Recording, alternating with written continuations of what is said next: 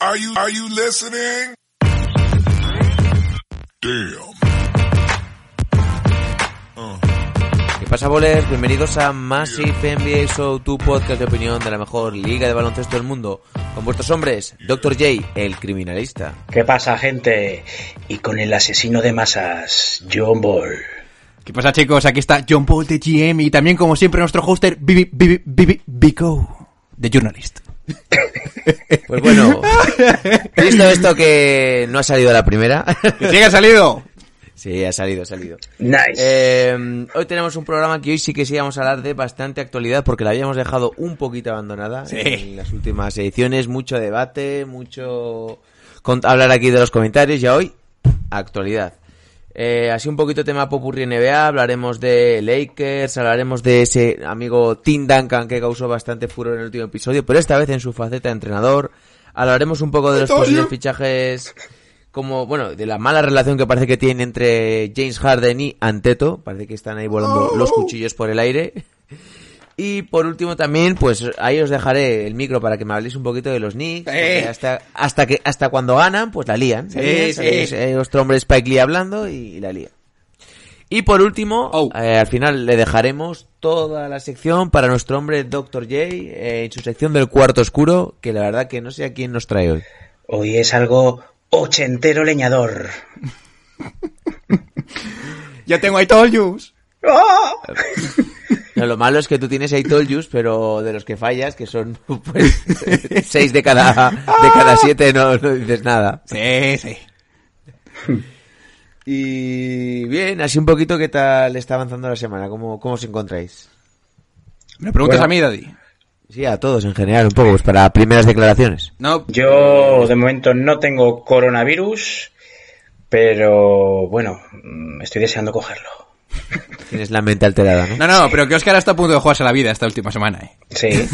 ¿Le da la mano a Que no, desconocidos? eh, que no le da para más. Está a punto de morir. ¿Le da la mano a desconocidos? Bueno. No, pues he estado en el hospital más veces en la última semana que en el último. Pero ojo, que- y su perro, eh. Y su perro, eh. Mi perro también.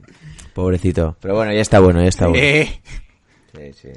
Sí. No, pero ayer estuve acojonado porque no quería ni comer. Y cuando no quiere ni comer, Que me manda un vídeo a mí de Pipa. Igual lo tengo que subir a más come, FM. come, come hasta reventar, ¿no? Porque igual te denunciará la asociación del perro o algo así, ¿no? Sí, sí. Por emitir vídeos pornográficos de perros.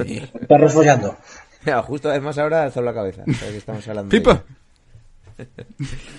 Y bueno, no divagamos más porque estoy seguro que este programa va a durar más de una hora y si no tiempo al tiempo. Cuando las noches de NBA se hacen largas y los días pesados, siempre tendréis más IFMI para pasar un buen rato. ¡Comenzamos! Are you kidding me? His very first move as the executive was to sign Lamar Odom, who was on crack.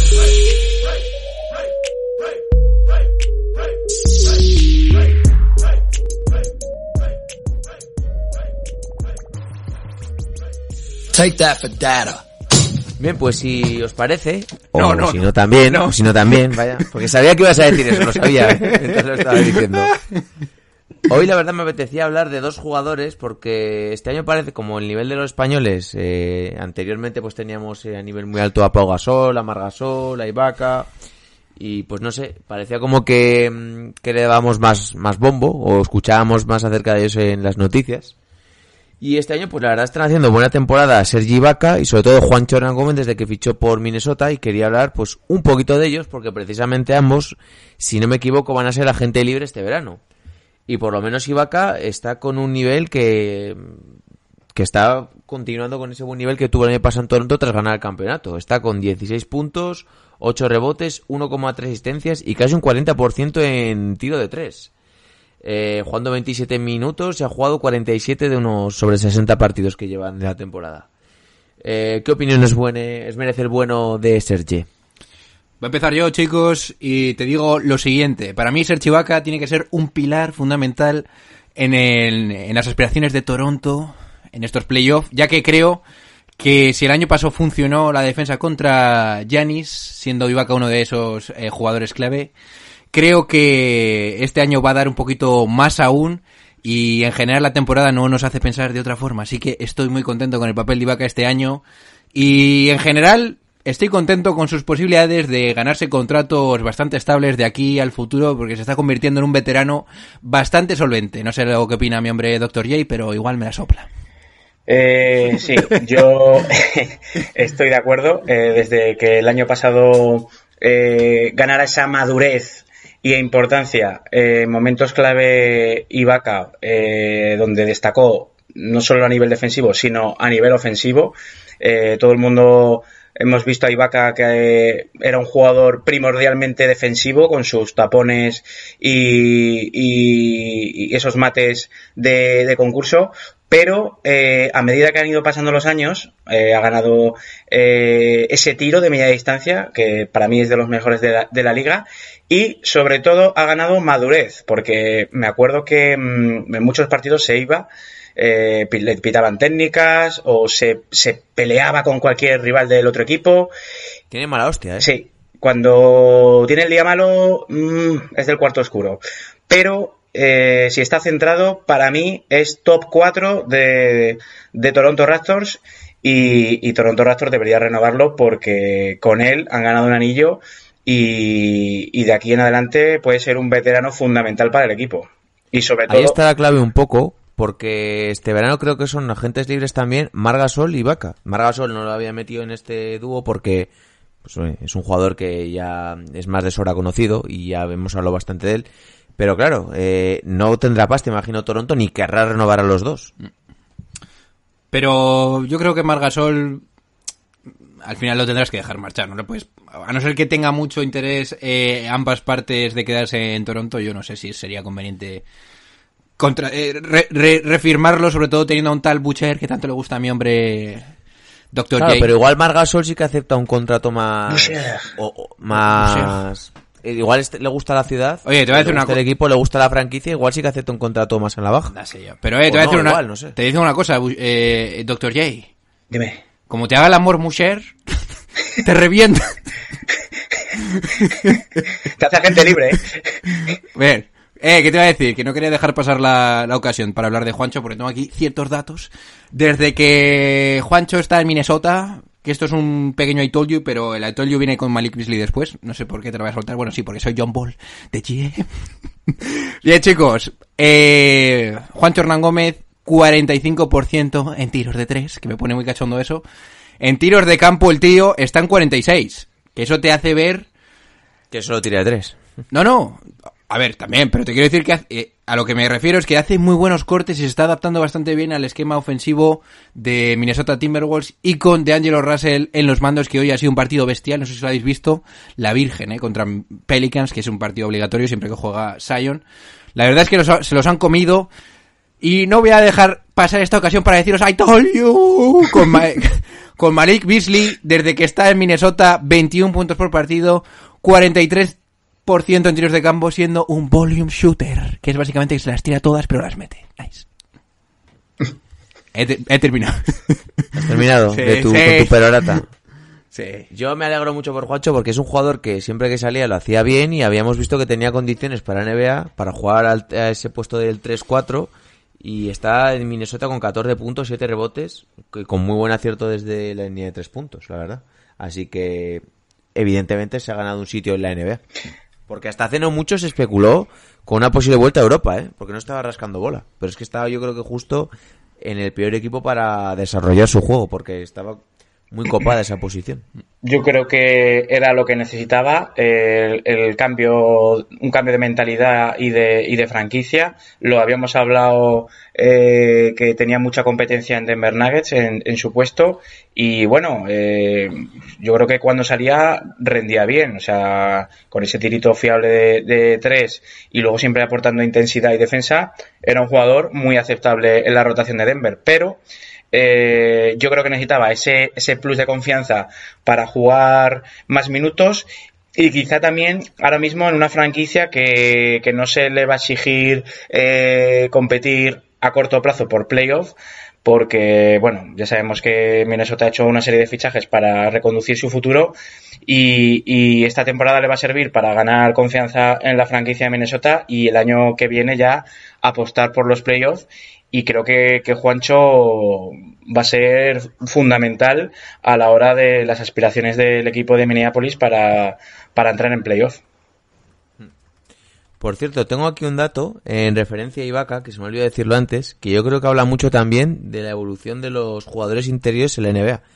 Como todos recordáis, al principio pues Ibaka pues destacaba sobre todo por los tapones, la intimidación y el juego interior, y luego poco a poco pues empezó a abrir la cancha y a tirar de tres. De su, os voy a ir diciendo el número de tapones que ponía promediando por partido desde que empezó la NBA. 1,3, 2,4, 3,6, tiene un año de 3,6 tapones. Sí, sí. Otro de 3, 2,7, 2,4, 1,9, 1,6, 1,4, 1,6, 1,3, 1,3 y este año menos de 1, 0,8. O sea, eso habla mucho pues de cómo se está. Es un jugador que se ha sabido adaptar a, a los tiempos modernos del baloncesto perfectamente. Sí, no, sí, a mí yo creo que eh, todo el mundo todo el mundo teníamos en esa en esas finales de Oklahoma esa visión de un pedazo de equipo masivo con Ibaka jugando como cinco abierto. Yo creo que todos hemos tenido esa sensación cuando jugaba en Oklahoma, siendo un pivot como medio moderno que a todos nos gustaba. Luego se empezó a hacer un poco tacañón y eso nos a mí ya no me gustaba tanto, pero bueno. Eh, le yo creo que esto se le criticó mucho Yo- en su día porque mucho, sí. Y yo lo recuerdo mucho de ver pues el típico programa estos de generación NBA y Daimiel y toda la gente que salía ahí le criticaban decían no lo que tiene que hacer es no desarrollar tanto el tiro y centrarse más en taponar porque va a hacer una mejor carrera así. Y al final pues ha sido todo lo contrario el tío se centró en lo que se tenía que centrar porque el físico pues no lo va a perder nunca y esa capacidad de de taponer y defender la va a tener siempre pero pues el, el tío se ha convertido en un jugador mucho más versátil No, no, pero a lo que yo me refiero es que yo le criticaba por la por, por el tacañón y por lo por lo agresivo que eran algunas veces en la cancha. A mí que tirarse de lejos nunca me ha molestado. Y sobre todo cuando metía triples. Pero te, ¿te acuerdas cuando os acordáis cuando estaban jugando a esos Harden, Westbrook y Ibaka? Porque es que Ibaka pues yo no te igual es muy muy muy bestia lo que te va a soltar, pero yo creo que era más importante en ese equipo que Harden, eh. Fuera bromas. Tres veces en el mejor, en uno de los mejores quintetos defensivos de la NBA. Eso es. ¿Estáis conmigo? En ese OK, OKC era más importante Ibaka o Harden. Hombre, pero es que Harden era sexto hombre. Sí. Ya, pues, eh, pues por eso os lo pregunto. Y que, eh, No estaba tan desarrollado como estaba. No, vale bien, y- pero por, y por el- eso os lo digo. Y que Harden también eh, estaba un poco tapado por el poder ofensivo de Kevin Durant y, y Westbrook y donde destacaba Ibaka pues era en el apartado defensivo donde pues eso, lo ponían de, de cinco, digamos, y era el, encargado de defender al, al hombre grande de- del otro equipo y, y si ponemos highlights de, de esa época, la mayoría son tapones o, o alley-oops que, que le tiraba Westbrook y, y poco más, ¿eh? Eh, Lo que decimos, el tiro ese de media distancia lo ha ido, lo ha ido adquiriendo con el paso del tiempo y, y sí, eh, estoy en parte eh, con John Ball de que era muy importante, pero también Harden creo que estaba un poco tapado por, por ese poder de, de anotación de Kevin Durant y de Westbrook y, y claro que la pelota tampoco la tenía Harden como la tiene ahora. Bien, eh, pues como la primera parte del programa va a ir un poco de dúos, os traigo al siguiente. Eh, Dicho Los esto, Lakers. dicho esto, Bueno, sí, perdona. Oscar que te corte, eh, espero que Ibaka vaya a los Juegos Olímpicos. Mira, os lo voy a preguntar, ¿Ibaka o Mirotic? Yo prefiero Ibaka. Yo no tengo ninguna duda. Prefiero siempre un pedazo de animal como Ibaka debajo de la pintura. Yo sí que tengo un- tengo dudas. Debajo del aro, no la pintura. Y fíjate que Mirotic me da muchísimo asco, ¿eh?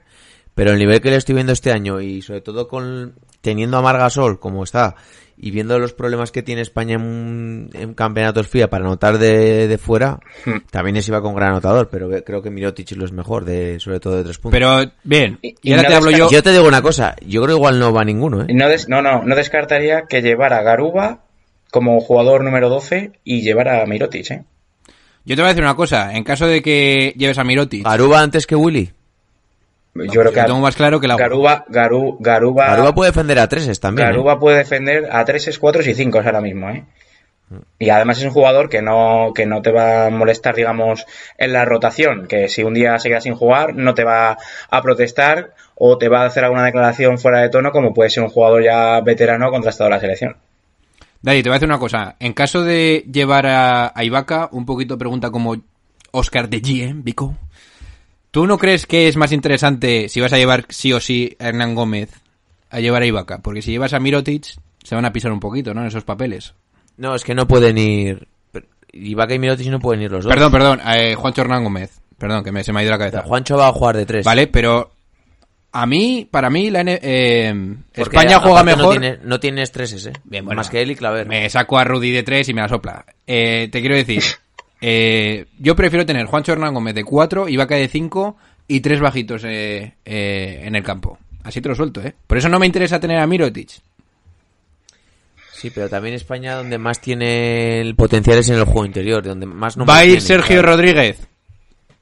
Eh, si él quiere, sí. Madre mía, por Dios que vaya él dijo, Sergio. él di- él di- él dijo que sí. Sergio Eh, Rodríguez y Ricky Rubio en el mismo equipo, en el en mismo, en el en mismo este- quinteto, Daddy. En este mundial, en este último mundial que hemos ganado, eh, recordar que jugó con Juancho de, de 3 o de 4 o Claver, de Claver, 3 y de 4. sí. Es decir, que jugaba con un 4 más abierto que, que un jugador, digamos, un Felipe Reyes. Ahí está.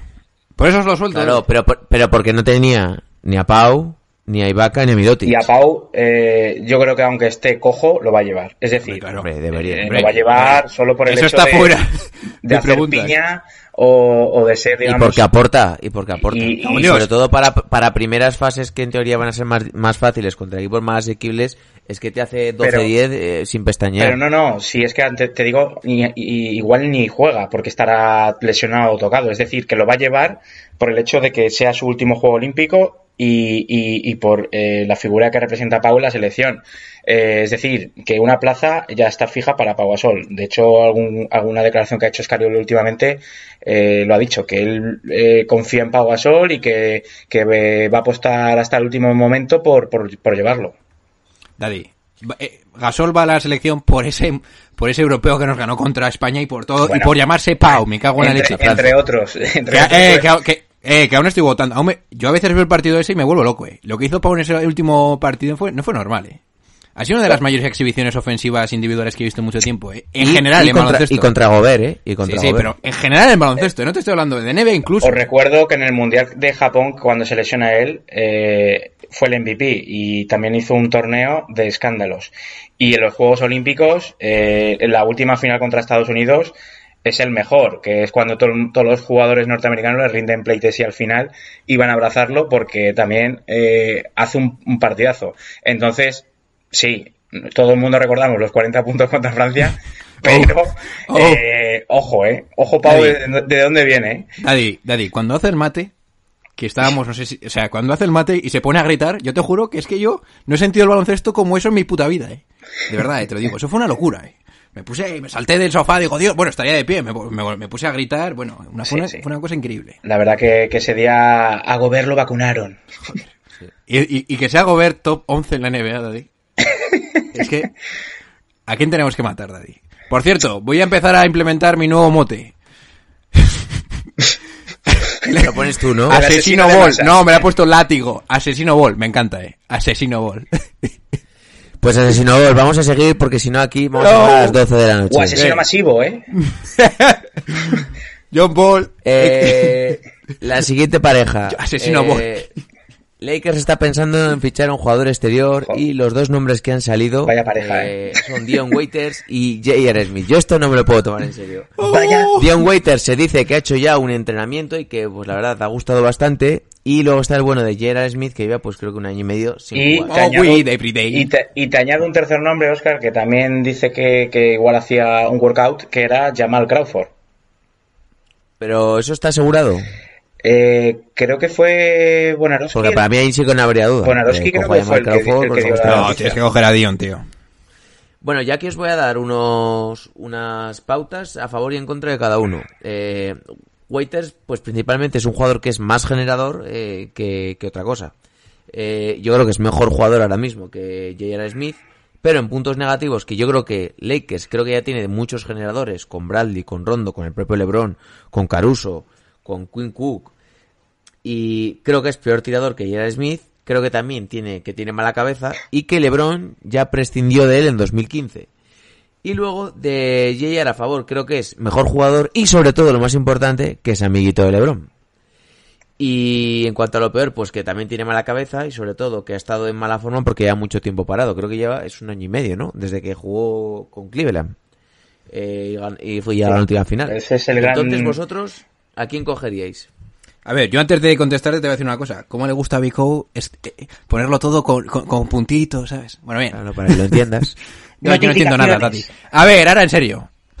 El jugador, el, a ver, que es que yo entiendo, si en, si fuera un jugador cualquiera de estos tres, en su momento aceptable, el momento estándar de su carrera, evidentemente habría que ir con Jamal Crawford. Pero vamos a ver, el único jugador de verdad de estos tres es Dion Waiters, por mucho Smoke Wit que se haya metido. Es que no puedes elegir a otro, yo lo veo claro, vaya.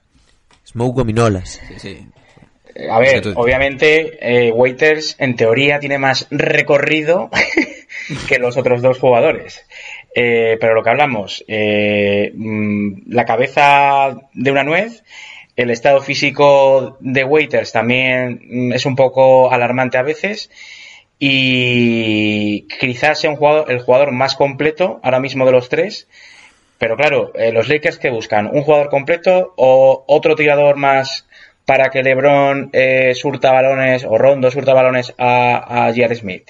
Es que yo creo que no hace falta, de verdad te lo digo. Yo creo que los Lakers deberían apostar por J.R. Smith porque se han quitado un, un tirador que era Troy Daniels y, Troy Daniels, y- estoy contigo, estoy contigo. y- y tienen que ir a por J.R. Smith, que es un jugador veterano, que, que sí, que tiene sus movidas también, pero ha conseguido un anillo con, con LeBron. Es un jugador que cuando más calienta el sol eh, aparece también, no se arruga y, y creo que puede encajar también ahora mismo en el vestuario de los Lakers. Que sí, eh, hemos visto que han, han cogido jugadores un poco díscolos, pero de momento están todos centraditos.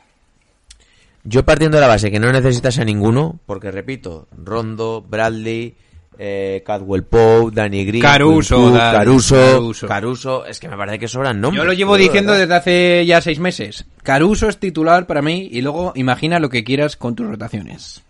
Partiendo de esa base, pues antes prefiero coger a J.R. Smith porque simplemente por el hecho de que se lleva bien con LeBron. ¿Y qué, qué va a jugar cualquiera de estos dos fichajes? ¿Uno o dos minutos en unos hipotéticos playoffs? No, no, yo creo jugarán más, ¿eh?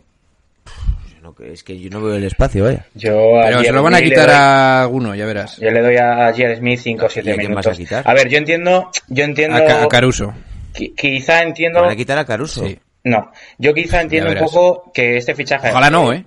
este fichaje lo ha pedido más LeBron que Fran Vogel, obviamente, y yo creo que LeBron, que es un tío que ya tiene años en la liga, ha pensado, eh, vamos a ver si se lesiona Rondo o Bradley o un jugador del backcourt, necesitamos un tío que en playoff eh, sepa jugar, sepa defender, sepa tirar y quizá Troy Daniels eh, andaba un poco cojo para el perfil que buscaba eh, LeBron o Anthony Davis, etcétera. Quinn Cook pues es más parecido a, Troy Daniels, pero J.R. Smith eh, es un jugador que también que te puede defender Y Markif, y Markieff de momento está jugando también. no sé, Daddy. Yo, Markif Morris me gusta mucho y pensaba que era el fichaje que necesitaban. No sé si necesitan mucho más, pero... Yo no, es que no ficharía a nadie, de verdad. Pero, A mí- pero, pero también te digo que como no se van a fiar de Caruso, pues sí que entiendo el fichaje. Pero yo me fiaría de Caruso. Va a llegar un, Bien. momen- va a llegar un momento que en playoff, porque obviamente en la liga, la liga regular, pues los Lakers van viento en popa, va a llegar un momento en playoff que van a defender, eh, do- van a hacer doble emparejamiento a LeBron, a Anthony Davis, y van a necesitar un jugador en la esquina fiable, fiable digamos un 40% o cercano al 40% que tire de tres, y, y eso es lo que buscan, un J.R. Smith que te, que, te meta puntos en un partido, que dé descanso a jugadores como Bradley, como, como Kentavious eh, Caldwell Pope y, y J.R. Smith. Yo creo que es, ese es lo que busca LeBron, que cuando lleguen momentos de playoff, pues haya un jugador que no se la arrugue, que tire, que, que tenga confianza y yo creo que es que Caruso, sí, es muy un jugador eh, muy de la grada, muy espectáculo, pero no, yo me fiaría más eh, darle un balón para jugármela, para forzar una prueba a J.R. Smith que a Caruso. No sé, Daddy. Bueno, yo creo que de todas formas estamos hablando del jugador número 12 de la rotación. Básicamente. Sí. Sí, a ver. Es que no sé, yo, yo entiendo la preocupación de todas formas, ¿eh? Te lo digo en serio. Pero bueno, porque veo mucho nombre que está rindiendo. Pero bueno. Bueno. Pasamos al siguiente y el último dúo antes de hacer un descansito. Nuestros hombres Harden y Anteto. Oh. Eh, aquí vamos a ponerlo un poquito en contexto porque ha habido muchas, muchos cuchillos volando y luego entenderéis por qué digo lo del cuchillo. Eh, todo yo creo que comenzó cuando, en la elección de los del, de los All Star para mm, de los del Team LeBron y del Team Giannis eh, y cuando quedaban solo un titular, dos titulares, pues Giannis dijo voy a elegir a Kemba porque por lo menos así alguien me pasará el balón. Entonces, pues esto parece que incomodó o picó un poquito a Harden. Pero luego Giannis otra vez, cuando acabó el All-Star, eh, dijo, no, no, estuvimos intentando darle balones al hombre que estaba defendido por Harden porque Harden no defiende. Y pese a eso, Harden no, en el poste no es un mal defensor, la verdad. Otra cosa es que sea un jugador muy despistado y que no le apetezca y, y defendió bastante bien. Entonces, después de estas dos chinitas que le había lanzado Anteto, pues Harden dijo, ojalá midiera siete pies y solo pudiera hacer mates. Es algo que no requiere habilidad. Trucos. Todo esto también viene por el pique del año pasado, yo creo, del MVP que se llevó Yanis en vez de Harden. Eh, también yo creo que te influye un poquito pues que los jugadores algunos tampoco ven muy bien a Yanis porque no quiere entrenar con nadie en verano. Y bueno, al final zanjó toda la polémica aquí nuestro hombre Anteto diciendo que, que él no es el, típico, el tipo de persona que va lanzando puñales, que lo único que hace es centrarse en su trabajo. Digo, hombre, a ver, eh, no vas lanzando puñales, pero las dos primeras las has soltado tú. Entonces yo creo que tira la piedra y esconde la mano, Janis. Pero Janis. ¿Qué opináis un poquito de esta polémica? ¿Hay pique, no hay pique? Yo creo que sí, ¿eh? Yo no veo pique. Estos son Joder, mari- la madre que te pare- Que no hay pique. bah, son tontadas. El pique se verá si llegan a unas finales, que va a estar complicado, o se Por verá. cierto, el día 25 Pues a eso voy. juegan A- eh, en Milwaukee. A eso voy. Eh, el pique ahí se va a ver. Si va a haber eh, si va a haber pullitas, si va a haber dedicatorias, que las habrá, seguro. Pero, a ver, eh, Harden no puede decir que si midiera siete pies eh, la vida sería más fácil, porque hay muchos jugadores que miden siete pies y no los querría yo en mi equipo.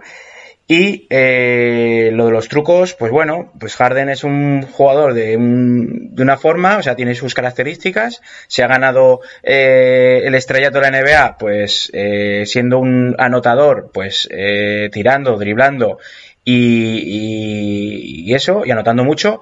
Y Yanis, eh, gracias a sus cualidades físicas y sobre todo a su ética de trabajo, eh, que hay que destacar eso, que Yanis tampoco creo que le hayan regalado nada, eh, pues eh, ha sido MVP de la NBA porque aparte de que es un jugador con muchísima envergadura y que eh, es súper ágil y rápido, eh, ha conseguido eh, trabajar su cuerpo. Es decir, eh, me acuerdo cuando llegó a la NBA que era un jugador eh, delgaducho, que tímido y, y que solo eh, tiraba ganchos. Pues ahora pues eh, coge la pelota, corre, dribla, eh, también se anima a tirar, aunque quiero hacer un pequeño dato. El último día hubo cepo por Miami Heat y lo dejaron y lo dejaron en 13 puntos con un 0 de 4 en triples. Ahí está la clave para defender a Yanis, como defendió Miami. Y eh, yo no lo veo pique, son declaraciones sin más, que, que lo único que hacen un poco también la prensa es calentar el ambiente, pero vamos, yo no veo nada más. Bien. Yo voy a empezar a decirte una cosa porque lo tengo que dejar bastante claro. Bring the mic closer aquí un momento. Tú sabes exactamente a quién concedió la entrevista, ¿no? Jam- James Harden. A Rachel Nichols. Oh. se Oh, puso nervioso, se puso nervioso. Rachel, tú sabes sacarle a los jugadores lo que, lo que tienen dentro. Bien. Uf, esas declaraciones son duras, ¿eh? James Harden, o sea, es un tío que vive picado porque sabe que no le van a dar el MVP jamás en la historia, porque para que le den el MVP probablemente tenga que promediar 40 puntos. Dicho todo esto, James Harden y a Giannis Antetokounmpo, si os paráis a pensarlo, son los dos jugadores que juegan con un sistema más amoldado a ellos en toda la liga. Yo, evidentemente, prefiero en temporada regular el sistema de, de, de, de, Milwaukee Bucks. Pero no tengo tan claro si este sistema actual de Houston Rockets es mejor o peor que el de Giannis. Así que bueno, dicho todo esto, creo que va a haber eh, que el pique está ahí. Creo que James Harden está bastante picado porque creo que tiene bastante buena prensa entre los jugadores y no en la prensa en general. Y yo creo que James Harden en principio mm, ha hecho estas palabras porque sabe que él, en cuanto a nivel individual, en la esfera de los jugadores está mucho más arriba que Giannis Antetokounmpo. Dicho todo esto, me la sopla lo que digáis los dos hasta que ganéis uno de los dos un anillo. Así que hay pique, pero hay que demostrarlo por las dos partes. Tomaros algo de mis partes. Yo creo que sí, que está, es obvio que hay pique por lo que has dicho. Y te tengo que decir que me ha decepcionado bastante Anteto. Así llega, te lo digo. Porque Anteto era aquí Batman, era el, ahí el caballero oscuro, que no decía nada, que trabajaba, que no se metía en polémicas, que entrenaba solo, estaría ahí pegando puñetazos contra la pared para fortalecer los nudillos, algo así. Así típico entrenamiento de película de superhéroes. De Rocky. Ento- Entonces, ¿qué cojones haces aquí? Porque las dos pullitas las ha empezado a lanzar él. Yo creo que está un poquito subido, emborrachado de ego, con Lebron ahí, eligiendo y haciendo bromitas, y se dejó contagiar y al final pues lanzó estas dos pullas, que no tenía que haber dicho porque qué ganas diciendo esto. ¿Qué LeBron- ganas? Y luego al final dices, no, no, no, yo no digo nada, yo no me meto con nadie, solo me dedico a mi trabajo. Ahí se dejó llevar y lo debería haber reconocido. Ahora Yo que te voy a decir una cosa, yo estoy en el equipo de en Team Harden, ¿eh? Así te lo digo. Yo, tam- yo sea- también. El, el- a ver, él lo que no puede hacer es quedarse callado. Que igual, efectivamente, que igual yo no lo he dejado claro. Yo si lo he soltado es porque le han picado. A mí... Claro, le, le han dicho, ha dicho, pues bueno, cuando aprendas a tirar como yo, pues entonces igual hablamos. Efectivamente. Así que ojalá te meta una buena paliza el miércoles. O sea, el 25. Como te metió Miami, I told you. Dios. Que, dicho esto, ahora que has mencionado a LeBron, yo no veo a LeBron haciendo esas declaraciones de, de otros jugadores de, de la liga. Eh, Está por, cierto es. por eso- Además lo dijo el otro día, creo que le dijeron algo sobre Sí. qué opinas de los demás jugadores. le, le que- preguntaron, le preguntaron si me importa una mierda, algo así. Sí, le preguntaron que si compadreaba mucho con, con los jugadores durante el partido, después del partido, y, y él lo que dijo es que, que él quiere dejar un buen legado, eh, sobre todo se refería a, lo, a Zion Williamson, Jay Moran, Tatum, Doncic, y, y dijo que él quiere dar ejemplo y, y él quiere transmitir su, su sabiduría y, su, y sus palabras eh, con cada jugador. Y, y entonces le dijo, y le dijo al periodista, y quien no esté de acuerdo, pues eh, que le pateo el culo. ¿no? el culo, ¿no? O sea, Entonces, eh, yo creo que en ese sentido, Giannis o otra estrella de la NBA se tenía que mm, co- copiar el ejemplo de LeBron, de, de, de ser un jugador ejemplo para otros, de, pues eso, eh, no hace falta ser un malote y ir por, por la prensa como... No, si a mí el, el rollo este de malote que tenía y de querer currar solo, de trabajar solo, me mola, Sí, pero no, ahora de te sales de un cara- poquito del tiesto y no me lo de creo. cara al público. Es decir, por ejemplo, eh, Kevin Durant, Kevin Durant es un jugador, eh, ya sabemos cómo es, top 3 de la liga, pero mete la pata muchas veces cuando habla. Se queja de, de todo, critica todo. borderline. muchas veces un poco llorón. Y, luego también, por ejemplo, tenemos otro caso que es Chris Paul, que también Chris Paul eh, habla más que, que, un peluquero. Y eh, yo creo que todos tendrían que coger un poco el ejemplo de LeBron, de pues eso, enseñar a, a los jóvenes talentos que entran en la NBA así, a saber competir, porque LeBron, eh, si lo veis, cada partido que juega contra estas nuevas estrellas da lo mejor de sí, eh, los reta, de hecho, en pista, pero luego, cuando acaba el partido, es el primero que, que les da consejos, les hace una foto con ellos y, y creo que ese es el ejemplo, vamos. Pues sí, ¿sabéis lo que más me gusta de todo? Que tenía razón y ya no llevamos ni la mitad y ya tenemos 33 minutos de programa. Sí. Así que vamos a hacer un pequeño descansito, porque además no me va a saltar ni, ni, un- ni una coma, Uf. ni una coma hoy. Estoy cachondo hoy. Así que descansito y continuamos con el siguiente, los siguientes temitas de actualidad antes de después hablar del cuarto oscuro con nuestro hombre Dr. J. Venga, dentro intro. Oh, no, no, no, no, no, ladies and gentlemen. That's not what's on my mind. Not the Jets and the Giants, not even the Cowboys right now, not LSU, Alabama. None of that's on my mind. Not why I'm sitting here ticked off. You don't do what the hell they did yesterday. You don't do it unless you fired the man. But how do you come out in a press conference with a straight damn face and literally say with a straight face, we were supposed to be better than this with the roster you have accumulated? How do you do that? How do you do that?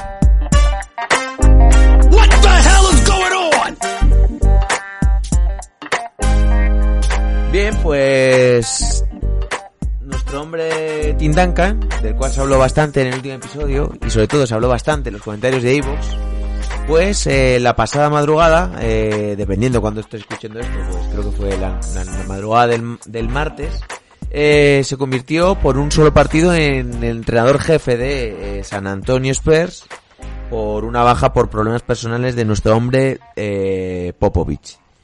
Y aquí yo veo algo bastante reseñable y sobre todo me hago una pregunta. ¿Por qué no se le dio la batuta a Becky Hammond directamente? Que es la... no sé si es la segunda entrenadora o una asistente entrenadora.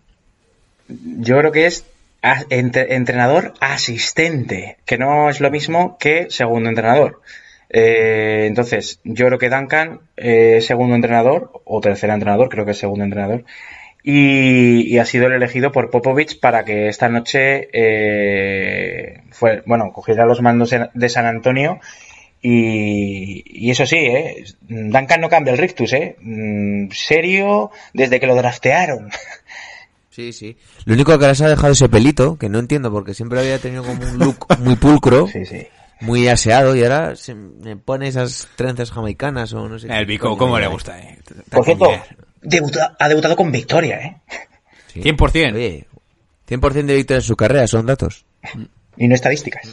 Yo creo que es una mera anécdota. mm, No sé, me parece bien lo que ha hecho Tim Duncan. Eh, o sea, me parece bien que ponga cualquiera de los dos.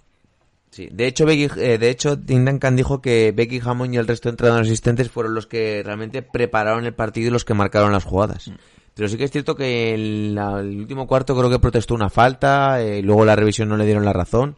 Y sí que sacó bastante un jugador que yo no sabía ni quién era, un tal Keldon Johnson. eh, lo sacó 15 minutos y Popovich no le daba bola. Entonces igual él ha visto algo ahí que... Un jugador que le gustaba. Siete puntos, un rebote y un robo. El tío, pues, eh, tiene la personalidad para hacer este tipo de cosas. Bien, pues. A ver, si lo ha visto Tim Duncan, yo no soy quien para debatir a Tim Duncan, pero es que tampoco soy quien a debatir a Popovich, pero bueno. Hablamos, bueno, de hecho hablamos en un podcast hace mucho tiempo, creo que fue Oscar y yo, que cuál, que quién sería el mejor eh, sustituto para Popovich en San Antonio. Yo aposté por Becky No, no, lo hiciste con, con, eh, con tu hombre John Ball. Sí. Ah, coño. Porque luego me acuerdo que hubo que borrar una parte. Yo creo que aposté por Becky Hammond, porque eso, como había entrenado en la Summer League y lo había hecho bien, y, y San Antonio era una franquicia que, pues eso, que había innovado durante el siglo XXI, eh, veía a la franquicia con capacidad para darle ese rol de entrenadora jefa a, a Becky Hammond. Pero eh, ahora se abre el dilema y, y quizás sea Team siglo XXI Duncan el sustituto, A ver. sustituto de Popovich. Yo creo que no creo que sea ni un tema de ni de sexismo ni nada, o sea, simplemente que yo creo que si tienes a la puerta llamándote a un tío como Tim Duncan, con lo que es Tim Duncan y lo que es su nombre, pues si te dice, si lo tienes ahí dispuesto a ser en- entrenador, yo creo que lo coges. Nada más. Si fuera otra franquicia y no, y no tuvieras una leyenda en los banquillos, eh, pues igual llamando a la puerta, pues claramente sería Becky Hammond, pero como precisamente tienes a Tim Duncan que te ha dado todo lo que te ha dado, pues es el que se lleva los galones, nada más. Eso me parece un error, ¿eh? O sea, Ya, pero me parece un error apostar por un jugador que ha sido leyenda eh, sin saber. eh, Ya, pero si te lo pide o si ves que quiere eso, pues lo tienes bueno, que hacer, tío. Te lo puede pedir cualquiera. eh, hemos visto No, que Jordan es el mejor hombre. jugador, es el mejor jugador de la historia y Pues luego precisamente por eso, Kobe Bryant pidió tanto dinero, no se lo merecía al final de su carrera y se lo dieron, porque es, eh, porque es Kobe Bryant. Pero estamos es- hablando ya de llevar una franquicia, de entrenar una franquicia que, que sí, quizás sea Cuando Magic quiso ser entrenador, se lo dieron, sin preguntas ni respuestas. quizás sea, Igual que Isaiah Thomas, igual que la River. Quizás, eh, quizás Larry Bird ese ha sido el mejor Sí, eh, jugador, combo, co- entrenador, incluso propietario general manager de todos. Sí, sí, sí. Eh, de Isaiah Thomas Hombre, no, no, no podemos decir lo mismo los Escúchame, tengo un dato para tu cuerpo. Y Steve Kerr. Wyatt. ¿eh? No, pero Steve Kerr no tuvo esa dimensión de jugador. Es cierto que como entrenador también Hombre, tuvo no, mayor dimensión Bird. hablando- Pero- eh, sí, pero hombre, pero mira quién estaba jugando ahí. Estamos hablando de leyendas. Vale. De Bien, pero que también construyó lo de Phoenix. O sea, como banqui- hombre de banquillos también es bastante bueno, ¿eh? Pero bueno, a lo que voy, que pero de los jugadores que hemos hablado eh, han tenido luego una carrera bastante larga de entrenador y se han visto pues si eran buenos o malos. Pero yo, desde el primer momento, es decir, voy a poner a este jugador que me ha dado todo, ponerlo de entrenador sin saber de verdad si merece ser el entrenador de la franquicia o es lo que quiero para mi franquicia, es un poco arriesgado, ¿eh? Digo yo, vamos. Yo creo que no, pero bueno. Es más, creo que va a ser el nuevo Zidane. No, Sisu. Pero bueno, El calvo de Marsella. Por el pelo, lo dices. la Marsella. Bien.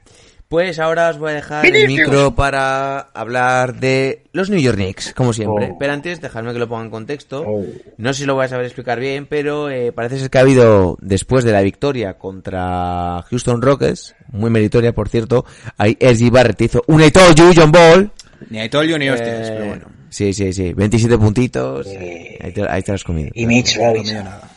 Pero bueno, vamos a un poquito... Eh, que ojalá, eh, pues, también te lo digo, que voy aquí de hater, Spike ojalá. Lee, Spike Lee parece ser que tuvo un problemita con la seguridad del Madison, eh, porque pues yo realmente no sé si lo he entendido bien, pero parece ser que siempre tomaba el mismo camino para llegar a sus asientos, que por cierto he leído que siendo eh, abonado durante más de 20, 30 años creo que... que ha 10 hecho, millones. Además, Más de 10 millones de dólares se ha gastado. ¿Le entrevista en a nuestro ser hombre? abonado de los Knicks. No, no, no, no, no. Steven A. Smith en Fester. Le dice... Pues parece ser que tuvo un problema con la seguridad y no le de- le hicieron ir por, por él parece ser como que quería ir por otro camino eh, a su asiento, pero pues la seguridad le dijo que no, que debería ir por otro sitio y él dijo, pues si queréis me echáis de aquí como mi hermano Oakley. ¡Ey, me Que ya encanta! le echaron en 2017, pero ya le levantaron el veto creo que el año pasado. Eh, al final, viendo un poco los motivos, no, no dudo aquí pues de que todos odiáis a, a Dowlan y que es un propietario de mierda, pero yo creo que aquí tampoco hay mucha más, mucho más recorrido, ¿no? Bueno, yo voy a empezar con mi take sobre esto. Primero de todo, que no, no me lo puedo aguantar más. Por, favor, por favor, echad a Molly Kerim como presentadora del programa de First Takes. Por favor, poned... Bueno, si ponéis a... si pon- Ramona. No, Ramona no. si ponéis a Rachel Nichols, pues sería mi sueño. Bueno, yo estaría... Bueno, me voy a Estados Unidos a ver el programa en, cable. Pero bueno, en fin. Radio- Quitad, por Dios, a Molly Kerim, que me tiene hasta las narices, poned a, a Rachel Nichols, una verdadera profesional de lo que es eh, todo. Bien. Profesional, sí. Madre, eh, te voy a decir una cosa, ya que voy siempre, en eh, lo digo siempre en coña, pero Ra- Rachel Nichols, aparte de ser atractiva, es una periodista que flipas, ¿eh? Pero bueno, en fin. A Leo, a Leo. Bien. Eh, lamentable en general por el, por el hecho de que, y es una cosa que ha destacado, ha destacado Steven A., en la NBA, celebrities, las dos más importantes, probablemente sean eh, Jack Nicholson, o que te vengan a la cabeza de golpe, ¿sabes? No igual si te pones a, espe- a especificar, porque igual te Sí. sale Mick Mills en Filadelfia y todo eso, pero bueno. Las dos celebrities más importantes están en Los Ángeles y en New York Knicks. Y son eh, Jack Nicholson y mi hombre eh, Spike Spike Lee. Si a mí, y yo soy mucho de este tema, cuando hay una persona que te da tanto, y ya no solo por celebrity, sino por su importancia en el mundo, tú a ese tío le abres la puerta, le dices gracias y le dejas todas las facilidades del mundo para hacer las cosas. Ya no solo por su nombre, sino por lo gran persona que es en general. Y además el tío se le, se le veía bastante molesto. Que haya pasado esto me parece lamentable, otra más. Yo ya dije desde hace mucho tiempo que había que cambiar la cara, que es el verdadero, la verdadera temporada de los Knicks, cambiar la cara para que vayan las estrellas y esto no hace más que empeorar la cara que tiene de cara a la NBA y a las grandes estrellas en la liga. Dicho todo esto, no voy a decir y no voy a tirar siempre por el lado de Dolan porque yo vi a Spike Lee que no me resultó muy convincente todo su discurso.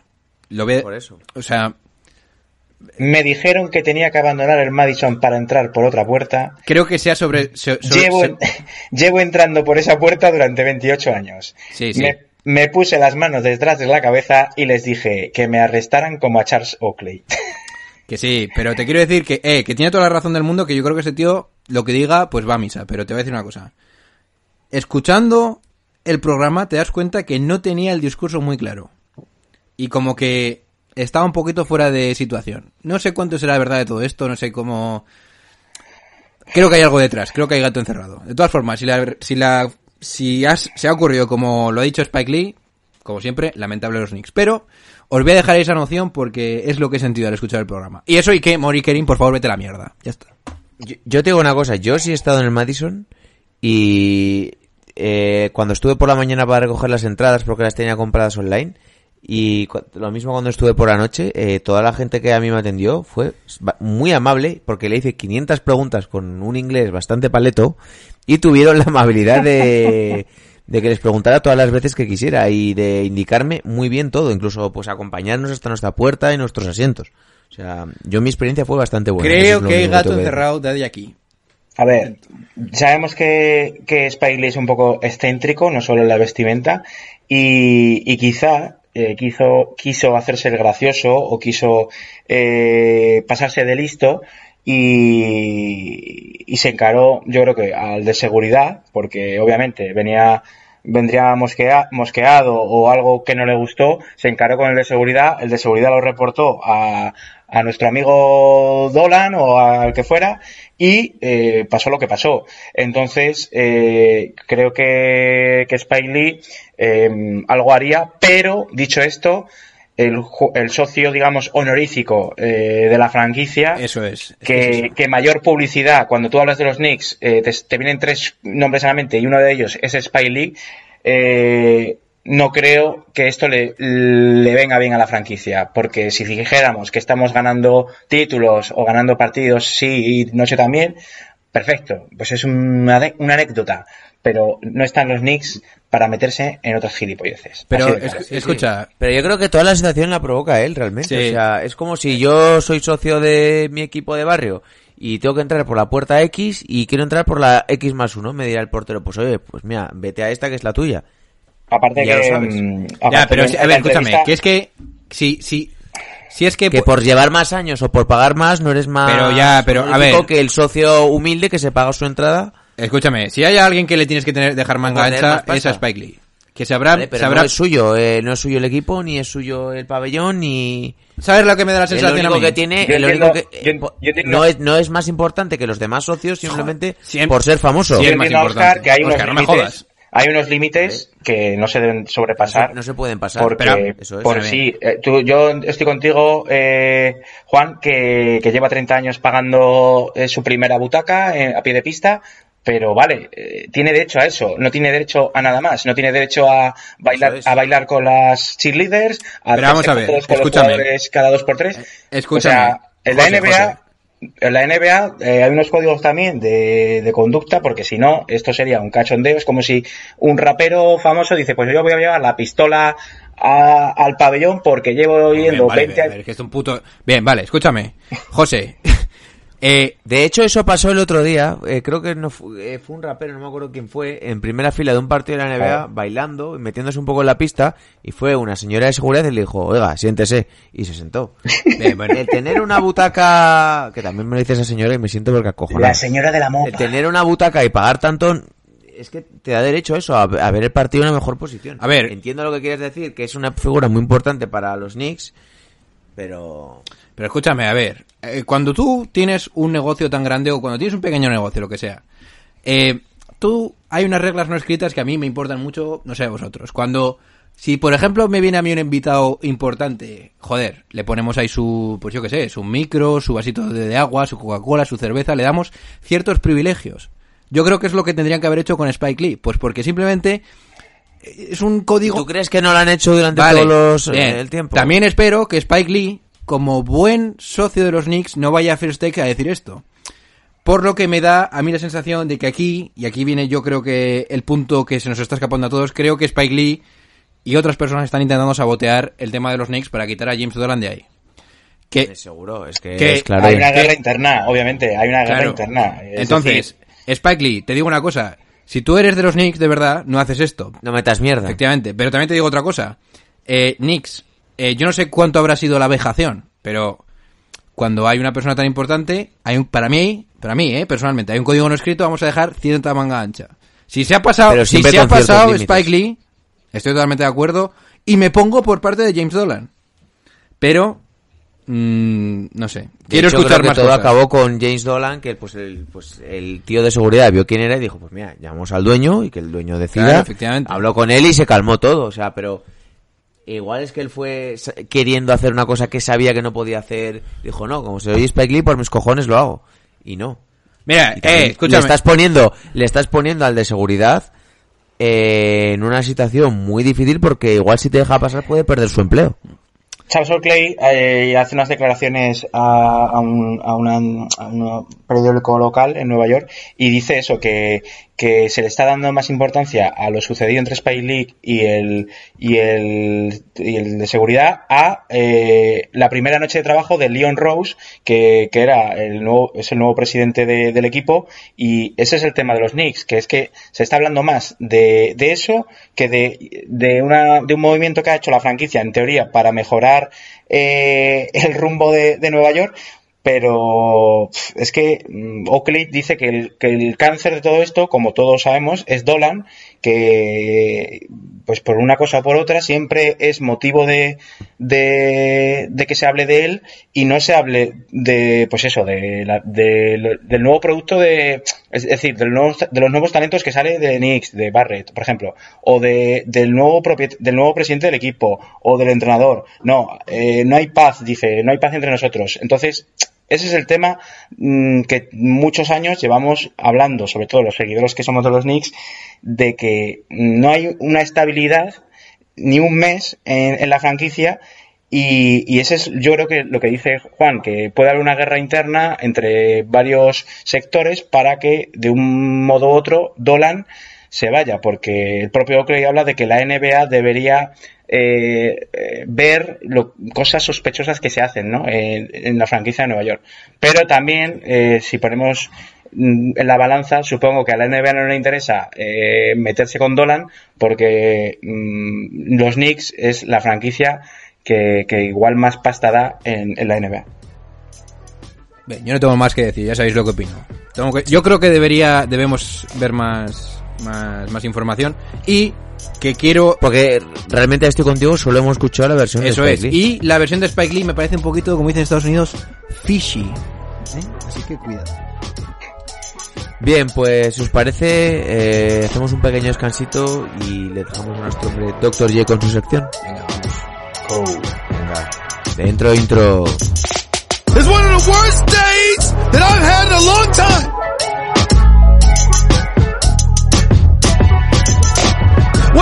Have?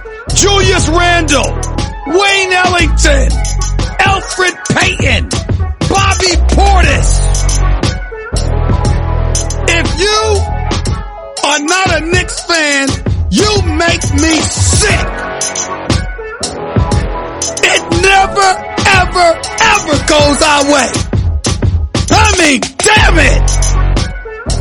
Bien, José, el micro es todo tuyo, le puedes dar.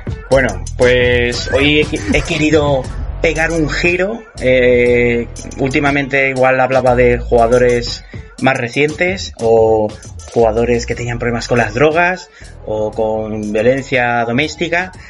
En este caso os traigo a un jugador mítico de los años 80 y 90 que es Billy Lambier. Oh, Eh, me gusta Oscar este, eh. Uf. Quizá por tildado por muchos como el jugador más sucio Jugador asesino. de la historia de la NBA. Eh, el gran Billy Lambier, para, para los que no lo conozcáis, eh, es un jugador que bueno, nació en Boston en el 57, eh, un jugador, un pivot blanco de 2'11 y 120-130 kilos, que desarrolló eh, básicamente su carrera y donde destacó básicamente fue en los Detroit Pistons, que fueron tildados también por lo- como los Bad Boys. Cerdo Eh, que eran. Billy Linebeer eh, pasó sin pena ni gloria por la Universidad de Notre Dame, eh, creo que durante tres o cuatro años, eh, sin hacer grandes dígitos, y en el, se presentó en el año eh, 79 al draft de la NBA eh, y, y fue elegido en el puesto 65 por Oh. los Cleveland Cavaliers. Eh, como dato random, decir que ese draft en el número uno eh, le eligieron los Lakers a un tal Magic Johnson. Eh, el Billy, Billy Lambier, eh, que era un jugador, pues eso, con cara de niño bueno, eh, ese año decidió irse a Italia a jugar. Se fue a Brescia, eh, es decir, pues puso su carrera deportiva en la NBA y se fue a Italia, donde coincidiría eh, con un joven entrenador que era el tercer entrenador de los Brescia, que se llama María, o que se llama Sergio Escariolo. o sea, ese dato es bestial, ¿eh? brutal. Gominolo. Entonces, eh, pasó un año, pasó, No había escuchado nunca eso. pasó un año, No, pasó Bueno, un el, de, año- el de orangután sí, ¿no? pasó un año en Italia donde mm, Hostia, qué fuerte. eh, Eso no tenía ni puta idea, ¿eh? mejoró, mejoró su actitud deportiva, eh, aprendió los valores europeos eh, y, y luchó por el campeonato italiano. No lo lograron, pero luchó eh, contra un mítico italiano que era Meneghin. Pero bueno, eh, Dino Meneghin. Meneghin. Estuvo un año y volvió a Cleveland, donde sin pena ni gloria tampoco, jugó apenas y fue traspasado en su segundo año a los Detroit Pistons. Aquí, Ay, ay. empieza, aquí empieza ya la Ay, carrera de Billy, Billy Palitos Lambier. Allí se juntaría con Rick Mahorn, Oh, Vinny- otro que Dios guarde. Vinny 007 Johnson Oh, microondas. y uno de los mejores backcourts de los 80, que era el formado por Joe Dumars Uh. y Isia Thomas. Que, bueno, un- Isaiah que le gusta mucho a mi hombre Vico, ¿eh? uno de los mejores bases, eh, sin duda, de, de los 80 y que, abro comillas, no fue al Dream Team, cierro comillas, porque decía que estaba picado con Magic y Magic creo que lo, lo censuró, luego volvieron a, a- a ser amigos, pero eh, y Jordan, y Jordan también. Eso el pensaba yo, pero no fue Jordan. Fueron los dos. Fue-. Magic tuvo un pique importante, sí. Y dicen que, que el gran ausente de ese Dream Team era Isaiah Thomas. Pero bueno, dicho esto, eh, Veo que José no se escuchó el podcast que hice especial de Isaya. ¡Cabrón! sí, pero bueno, no me acuerdo. Tengo ya la memoria, tengo ya la primeros, memoria No hay- no excusa. Bueno, a lo que voy. Este carita, esta carita de niño eh, Te vamos de, a matar. de- de Billy Lambier eh, fue el complemento perfecto para lo que buscaban los Pistons, que, que durante esos eh, años 86-87 llegaron varias veces a la final de conferencia, pero chocaban con los Celtics de Larry Bird y compañía y no lograban eh, disputar las finales. Eh, lo dicho, ese cuarteto mágico se le unió un tal Adrian Dudley, que fue un jugador maravilloso también, John Salley y un jovencísimo Dennis Rodman. Eh, que, claro, luego eh, Billy Lambier le dejó el germen de, de, de hijo puta Rodman. Eh, eh, como digo, fueron tildados de, de Bad Boys, eh, un juego duro, sucio, eh, rozaban el límite de, la normativa y gracias a eso pues consiguieron eh, disputar dos anillos de la NBA y los consiguieron. Uno en el año 88-89, donde derrocaron a los Lakers de Magic Johnson y en el siguiente año derrotarían a los Blazers. Eh, o sea, fueron, fue un back-to-back. Durante esas temporadas, el bueno de Billy Lambier fue cuatro veces All-Star, eh, promediando unos 16 puntos, 12 rebotes por partido. Y también destacar que fue uno de los primeros jugadores pivots que salía a, tirar eh, la línea de tres. Eh, hay que recordar que Billy Lambier pues, se tenía que enfrentar a jugadores de la talla como Pat Ewing, eh, Karim Abdul-Jabbar, Karim. Olajuwon, eh, Robert Paris. Robert Paris. Entonces, Billy Lambier, que era un, un genio, eh, tenía muchas artimañas, eh, no solo eh, era el rey del tres talking y, y- y jugaba al límite, sino que también técnicamente era un jugador muy bueno. Eh, fue uno de los primeros jugadores que eh, se abría eh, para tirar de tres y eso que hacía que su equipo tuviera también más opciones de, de ataque y sacaba al, al hombre grande del otro equipo fuera. Eh, pues bien, los que no, haya- no hayáis visto vídeos de Billy Lambier, tienen numerosas peleas y enfrentamientos con bueno, del mismísimo Jordan, donde lo sacaba de quicio. El propio Pippen dice que, que lo odiaba de corazón a Lambier eh, porque sabía que cada vez que entraba en la zona eh, le iba a caer o un, o un codazo o un golpe o un empujón. Eh, y sí, eh, Dennis Rodman, en, por ejemplo, en su biografía, dice que, que es una pena que, que, todo el mundo recuerde a Billy Lambier como un jugador sucio, cuando no, era un jugador también que, que daba muchos equipos, eh, pues eso, defensivamente y ofensivamente. Entonces, eh, quien no haya visto a Billy Lambier, yo le recomiendo que, que se ponga vídeos de YouTube. Eh, obviamente, la mayoría de las veces van a salir, pues eso, eh, partidos donde, por ejemplo, hay un partido a Jordan que lo seca, o sea, es decir, eh, cada vez que entraba Jordan lo agarraba del cuello, lo empujaba, eh, lo intentó sacar de quicio, no lo consiguió muchas veces. Y, y también pues tiene enfrentamientos con Charles Barkley, tiene enfrentamientos con Larry Bird, a Larry Bird lo volvía loco, eh, es decir, era un jugador mm, que, pues eso, Chuck, eh, Chuck Daly, que, que, que era el entrenador de, de, de los Detroit Pistons, eh, lo ponía, digamos, como, como pegamento contra la estrella ofensiva eh, rival, es decir, bueno, a ver, estrella ofensiva si jugaba por dentro o era alero.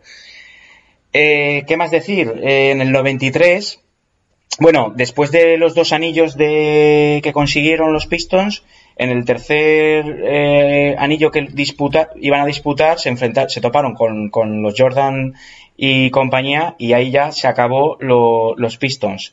Eh, ya en el 93 se retiró y, Detroit pues ya eh, empezaron a retirarse jugadores, pues Isaiah Thomas, Rodman fue traspasado a los Lakers y, y ya los Pistons no, no volverían a ganar un anillo hasta, hasta el enfrentamiento que tuvieron con, con los Lakers de Kobe Bryant, Shaquille O'Neal, Malone y Peyton. Y por último dato, destacar que Billy Lambier es entrenador eh, actualmente de la WNBA, eh, entrena a Las Vegas y, y es uno de los entrenadores más famosos de, de la competición. Es, está bastante cotizado. Y nada, hasta, hasta aquí hoy el cuarto oscuro. Sí. Yo decir que lo que decía Dennis Rodman tenía parte de razón porque es un tipo que siempre se le recuerda como simplemente por su dureza y por- porque era muy cerdo, las cosas como son, pero acabó promediando 12 puntos, 10 rebotes en su carrera y tiene temporadas de 17, 16, 17, 16 puntos, más de eh, 10 rebotes casi siempre y tiene unos playoffs de 22 puntos y medio por partido también, o sea, que aparte de ser pues un tío duro, Sí. pues también era un buen jugador. Cuatro veces All-Star también. Sobre todo es que era un jugador eh, muy inteligente, es decir, pues busca- eh, sabía buscar las artimañas perfectas para, para saber cuándo tenía que pegar, cuándo tenía que defender y, Y que era otro baloncesto de otra época que y sobre todo era mucho mayor. es lo que dice Oscar era un baloncesto de, otro- de, de otra época donde destacaban eh, sobre todo sobre todo jugadores pivots que por ejemplo igual a la NBA no gozaba de tantos cinco como como gozaba esos años donde pues eso eh, Adu- Abdul-Jabbar Paris Olajuwon eh, Bill Walton Moses Malone Gilmore Estamos hablando de jugadores Hall of Fame y claro, Billy Lambier que pues que tenía que, que defenderlos de alguna manera, pues eh, buscaba mil técnicas para, para secarlos. Por eso cuando decimos a veces que no es lo mismo los 30 puntos que anotaba Jordan que los 30 que se pueden anotar ahora. Sí. Es, es, es un baloncesto diferente, sí. La verdad que... Pero bueno, eh, a lo que voy. Eh, alguna vez creo que también hubo unas críticas porque tildamos a, a los Bad Boys de que eran muy defensivos. Cuando no... Me ref- yo igual... Es uno de mis equipos favoritos, ¿eh? De la historia. muy defensivos, eh, pero eran tenían un poder ofensivo brutal. Eh, o sea, Isaiah Thomas y Joey Dumars, pues eso, eran de los mejores backcourts que había en la NBA. Y el Eh, microondas. Dudley eh, era un jugador maravilloso, John Salley, eh, creo que luego estuvo Marc Aguirre también, jugadores que tenían un potencial ofensivo que, que, pues eso, De hecho, Isaiah solo tiene un MVP de las finales Sí. y el otro creo que es de Joe Dumas. Eso es. O sea, Joe Dumars que promedió contra los Lakers de Magic 27 puntos eh, de media. Y, y, y, y también es tildado de uno de los mejores defensores por el propio Jordan que, que defendió a, a su majestad. Y que no hicieron three porque el primer año además eh, perdieron con los Lakers, creo que fue 4-2 o algo así, Mm. con una, una canasta muy polémica de una falta muy polémica sobre Karim Abdul-Jabbar. además, que le da anota luego desde el tiro libre, pero que no fue falta. Sí, no, eh, los últimos años de los 80, eh, Detroit Piston ganó peso en la liga y luego también una de las imágenes eh, míticas es en una de las finales de conferencia contra los Celtics de, de Ver, que es la jugada esa de saca de banda que la roba la River y le da la asistencia, creo que era Dennis Johnson o Kevin Imagen, no me acuerdo qué, qué jugador era, y ganan esa, ese último partido y logra que Boston pasara a la final. Era Dennis Johnson. habría que ver un capítulo de un, joder, un capítulo, un partido de esos entre Boston, que también es un equipo de gente súper dura, ahí con Kevin McHale, con Danny Ainge, que siempre acaba Robert un puñetazo y acababa por los suelos el pobre Danny Ainge. Sí, sí. Sí, Robert Parrish, sí. Mola, mola ver de, de vez en cuando baloncesto de los 80. sí. Aquella falta que le hacen a Kurt Rambis, me acordaré siempre, tío, que, que lo cogen del cuello ahí, que lo podían haber desnucado. ¿Cómo te gusta? Tú serías uno de esos en, en esa época, Daddy. Tú eres de... de- Yo, sí. sí, sí, sí. Sí. Bien. Pues la verdad que sí. ¿Cómo le gusta? Pues entonces, a ver, sí, mi predicción era cierta. Eh, llevamos una hora y cuatro que con las transiciones se me quedará casi en una hora y cuarto. Así que, nice. que algo más que decir, algo más que os ha gustado de esta semana, algún I told you. Mm, Pero algún día nos vas a decir los I A told mí, you que no funcionan. Yo, por destacar así... Ah, por cierto, un dato random que he visto última, eh, creo que esta mañana. De Raymond Green van a firmar por Converse. Mm, sí. Y, y por destacar algo de la semana, bueno, de la semana, el domingo me quedé loco con Shake Milton. De Filadelfia. Este este domingo había, creo que además era una hora mejor, un partidazo. No me acuerdo cuál era. Era a las ocho y Lakers, media, algo así. Lakers Clippers a las ocho y media. Ah, oh. Oh, Estaremos dándole al botón de reiniciar todo el rato, ¿no, oh, José? Sí. es lo que tiene. Y bueno, y el viernes, ya es una hora un poco más loca, pero si alguno sale de copitas, puede co- cogerlo a tiempo. Hay un Milwaukee Bucks Lakers a las cuatro y media. Duelo También. en la cumbre. Eh, ¿Es en casa de Milwaukee y en casa de Lakers? Ah, bueno, no, es en casa de Lakers, Lakers, porque sí. creo que vienen de un back-to-back Sí, sí. Eh, con Denver, creo, eh, Milwaukee. O sea, uno de esos dos va a palmar. Tiene, tiene buena semanita. Milwaukee juega mm, hoy en casa contra, En Phoenix, ¿no? contra Indiana. Y luego, sí, y luego creo que tiene una gira por el oeste con Phoenix, Lakers y Sí, Denver. Lakers es el primer partido que tienen. Pues, a ver. Vamos a ver a los Giannis y compañía. Y bueno, eh, por mi parte nada más. Eh, yo creo que ha sido un capítulo largo, extenso, de esos que nos gustan. Eh, sigo diciendo eso, que para contenido diario podéis seguirnos en Instagram, los vídeos de YouTube, comentarnos en Ivos, que últimamente está siendo una pasada lo de los comentarios. O sea, Se me está yendo mucho la cabeza, sí, eso me gusta. Y a ti también te gusta y lo sabes. Sí, sí. Venga, grítanos un I told you. I told you. Pues eso. No, pero te voy a asesinar, ¿eh? Por lo de Tim Duncan. Moti. te digo ya. Yo ahí quiero decir una cosa. Creo que no habéis entendido el, el juego ni lo que, Que se sí está que lo hemos entendido, pero tú has no. dicho que el Prime... Has dicho tú que el Prime Sí. de Dirk Nowitzki fue mejor que el de Duncan. Eso Pero no es te que lo en mi, en mi vida. puedo- yo puedo decir que Duncan No, es no, mejor no. jugado- fue mejor jugador, pero a mí me gustaba más Nowitzki, además lo Yo digo un estoy con Oscar. que, que me veo más influenciado por... ¡Estáis yo- locos! ¡Os voy a Yo tengo que asesinar! comprar una entrada, prefiero ver a Dirk Nowitzki que a Tim Duncan. Y, y creo que Nowitzki en el equipo de Tim Duncan hubiese ganado seis anillos. ¡Sí! I told you! I told you! No hay que olvidar, no hay que olvidar que Duncan voy a meter tenía, un puñetazo y encima os voy a Duncan tenía a. David Robinson, ¿vale? Duncan tenía luego a Ginobili, Parker y compañía. Y Kawhi no tenía a nadie cuando ganó el anillo. Pero si tenía a Steve Nash. Me Steve Nash, Michael Finley, sigo. Bueno, sí, bueno, el único que es comparable es Steve Nash y antes de su prime, Sí. del prime de Steve Sí, Nash. sí. Mike, eh, Michael Finley era el mejor de esos tres cuando estaba Michael jugando Finley los no era primeros mejor años. jugador, Michael Finley- no era mejor jugador que Gino, Me que cago en Dios. y Parker. Ya te lo digo yo. En serio, Sí, me lo estoy sí, diciendo en sí, serio. Totalmente. Eh, I told you. por favor, que alguien I con lógica. Os voy a reventar. aparte que, que he visto a Nowitzki jugar con la selección, que, que con todo mi respeto para la selección alemana jugaban trompeteros y flautistas, y, y vi a Nowitzki llevarlos a, a una final del europeo, él solo también, ¿eh? Bueno, eh, no quiero decir nada más del tema porque ahí quedó. Eh, podéis sacar No, no, yo decir una bandera cosa. de, No, no, no. de John Ball o asesinarnos. Pero escúchame, pero ¿cómo podéis decir que un pick fue mejor de Dirk Nowitzki cuando Tim Duncan ganó dos MVP seguidos? y- y, por favor, Juan, revísate la lista de anotadores históricos de la NBA también. Cómeme el rabo. También, cerdos. ¿Te, puede, eh, ¿Te puedes revisar la lista de jugadores con anillo? Eh, claro, eh, eh, también los tiene Mark, Manson con los Lakers. Bien. Pues, eh, revísate Matar quién es- cuántos, cuántos MVPs de la... Revísate la lista de los MVPs de las finales, gracias. hasta Calderón le querían dar un... Una, Cómeme el rabo. una MVP lo tiene Tony Parker, ¿eh? Y otro que Kawhi. Cuidadito, ¿eh? Sí, sí. Bien. Y, y- y tres, Tim Duncan.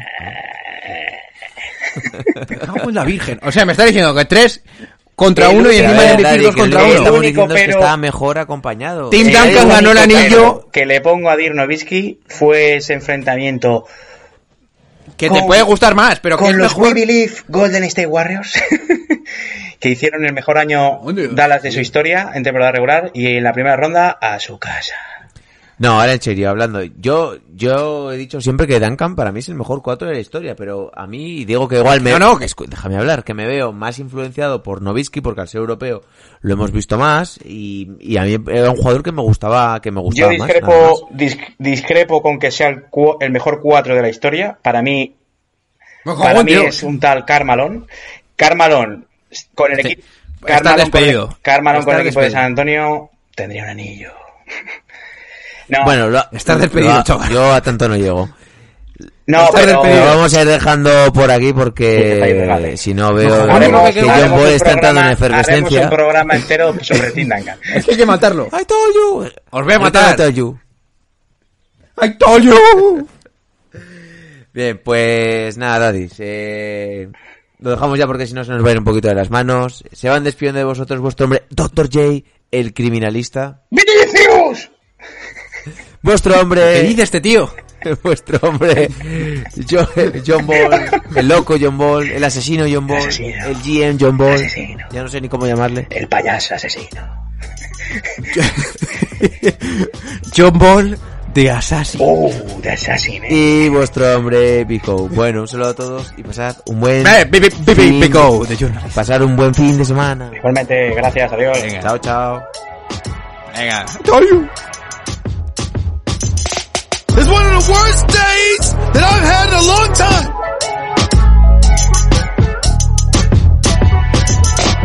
What do the Knicks have? Julius Randle, Wayne Ellington, Alfred Payton, Bobby Portis. If you are not a Knicks fan, you make me sick. It never, ever, ever goes our way. I mean, damn it!